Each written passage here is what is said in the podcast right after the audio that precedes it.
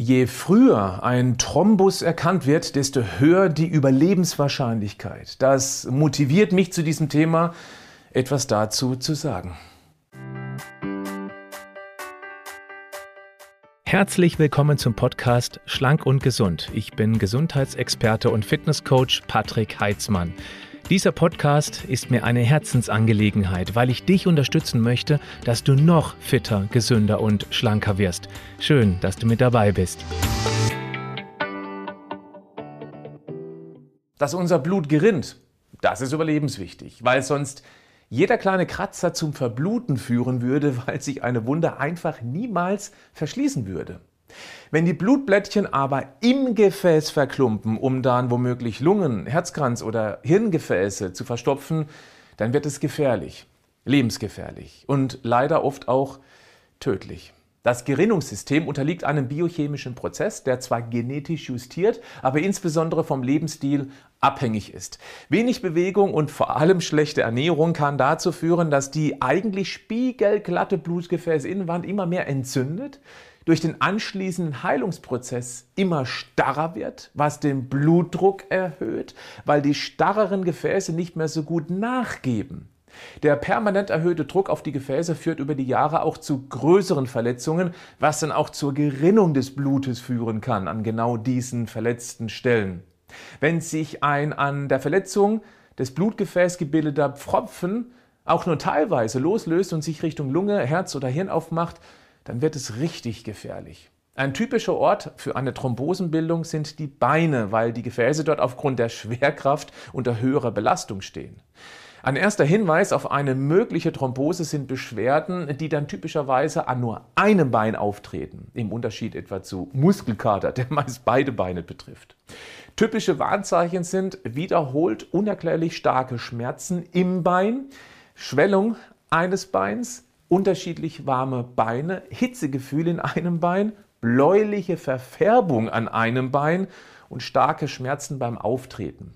Eine große Gefahr ist der Bewegungsmangel, denn Bewegung ist vor allem für die Wadenpumpe wichtig, weil die dort beanspruchten Muskeln das Blut vom Tiefpunkt des Körpers wieder mit nach oben pumpen. Da muss das Herz die Arbeit nicht komplett alleine übernehmen. Das entlastet. Deshalb lauert die Gefahr bei Langstreckenflügen, langen Auto- oder Bahnfahrten ohne Bewegungspausen. Auch lange Bettlägerigkeit bei Krankheit sind sehr kritisch.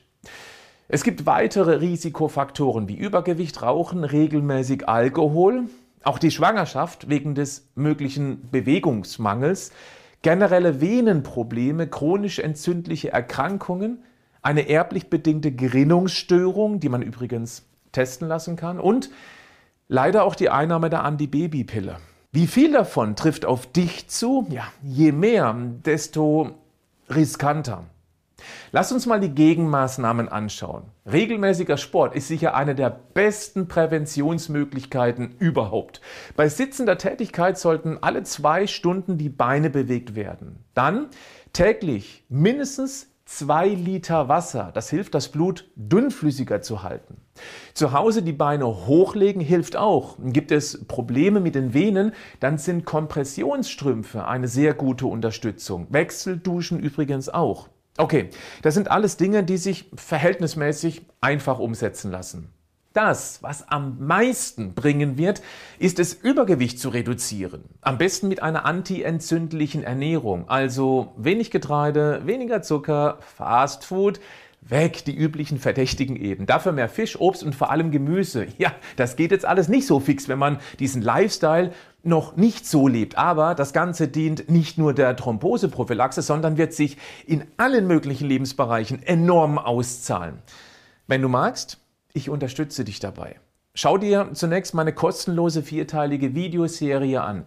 Die gibt dir eine sehr gute Übersicht, auf was es beim Thema gesunde Ernährung wirklich ankommt. Und ich sage dir schon mal, du wirst dich wundern. Ich habe da einen anderen Ansatz, als einfach nur blind Kalorien zu zählen, wovon ich übrigens nichts halte. Das erkläre ich dir unterhaltsam und sehr gut nachvollziehbar in dieser kostenlosen Videoserie. Den Link zur Serie findest du in den Show Notes zu diesem Podcast. Eine grundlegend gesunde Ernährung sorgt dafür, dass natürliche Wirkstoffe die Gerinnungsneigung da reduziert, wo es gefährlich werden könnte. Arginin ist eine Aminosäure, die du mit jedem Bissen Eiweiß aufnimmst. Sie kann die Blutgefäße etwas weiten. Das gilt auch für die sogenannten Katechine im grünen Tee. Und wo es weniger eng ist, bilden sich weniger Verletzungen bzw. darauf folgend weniger Blutglümpchen. Selen und Vitamin E bremsen die Verklumpung von Blutblättchen. Antioxidantien wie Vitamin C, OPC und Antientzündliche Nährstoffe wie Omega-3 und Curcumin reduzieren die Entzündungsneigung, sodass die Gerinnungsgefahr schon am Ursprung drastisch reduziert wird. B-Vitamine um genau zu sein, B6, B9 und B12 können den Homozysteinspiegel deutlich reduzieren. Homozystein ist ein Eiweiß-Stoffwechsel-Zwischenprodukt, das du dir wie messerscharfe Rasierklinken vorstellen kannst, die deine Blutgefäße über die Monate und Jahre ganz langsam aufritzen und damit verletzen können. Hohes Homozystein ist sehr problematisch. Lass es per Blutbild unbedingt beim nächsten Check messen. Du erkennst hoffentlich, eine gesunde Ernährung bringt da schon automatisch die Basis für gesündere Gefäße mit. Jede Süßigkeit, jedes bisschen Fastfood, jedes Fertiggericht nimmt den Platz für genau diese hochkompetenten natürlichen Wirkstoffe weg. Das ist übrigens das Hauptproblem der ganzen Industriefüllstoffe, dass sie den Platz wegnehmen für eigentlich Gesundes. Falls du einen Verdacht auf eine Thrombose hast, die typischen spürbaren Symptome hatte ich dir vorhin aufgezählt, dann heißt es sofort handeln. Und da reicht auch kein Salat mit Putenfleisch und ein Glas Wasser dazu. Im radikalen Fall geht es tatsächlich um Leben oder Tod. Du brauchst dann dringend blutverdünnende Medikamente wie zum Beispiel Heparin. Das klärst du bitte dringend mit deinem Arzt. Lass dich auch terminlich nicht auf nächste Woche vertrösten, weil äh, nichts frei ist. Mach Druck oder ruf einen anderen Arzt an.